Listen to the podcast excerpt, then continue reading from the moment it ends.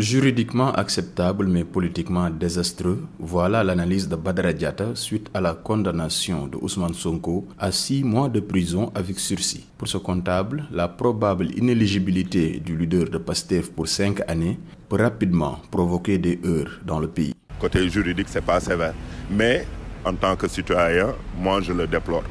Parce que déjà, nous ne pouvons pas être dans un pays où il ne doit pas y être ou y avoir même, je devrais dire, de potentiels candidats. Nous sommes dans un pays pauvre où pas mal ou bien en majeure partie les jeunes ne travaillent pas. Et ils se voient par rapport au programme de leur leader. Donc avec cette décision, il y aura beaucoup de jeunes, ou bien de gens, je dirais même, qui vont être motivés donc de sortir ou bien de se plaindre ou bien de montrer qu'ils ne sont pas d'accord. De son côté, Ablaïnian minimise les choses et pense que l'effritement actuel de l'opposition fait que ce qui s'est passé en 2021 ne peut pas se reproduire.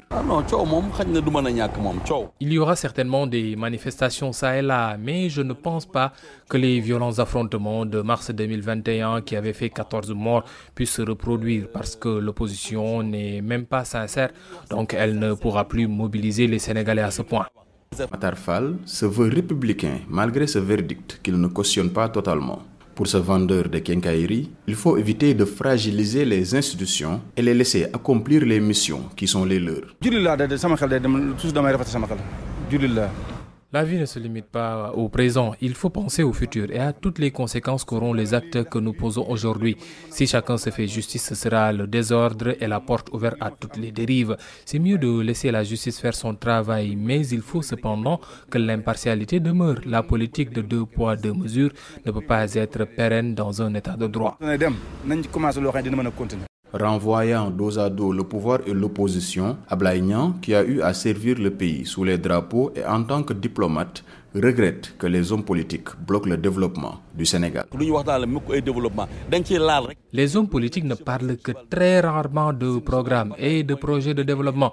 Leur cheval de bataille est la politique politicienne. Comment aller aux élections, comment accepter la candidature de celui-ci, refuser celle de celui-là? Les politiciens sont tous pareils car ils ne s'occupent que de leurs intérêts, pas de ceux du peuple. À Dakar, c'est calme pour le moment, 24 heures après le jugement de Ousmane Sonko. Maintenant, il a 5 jours pour se pourvoir en cassation devant la Cour suprême. La coalition d'opposition Yehu Askanui appelle à la mobilisation. Il faut que le peuple se mobilise pour soutenir Ousmane Sonko, a déclaré Khalifa Sall, l'un des chefs de file de cette coalition. Même si certains citoyens ne sont pas d'accord avec le verdict, ni avec l'attitude des politiciens, ils jugent que cette condamnation ne devrait en aucun cas être une source de tension ou d'émeute dans le pays. Seydina pour VOA Afrique, Dakar.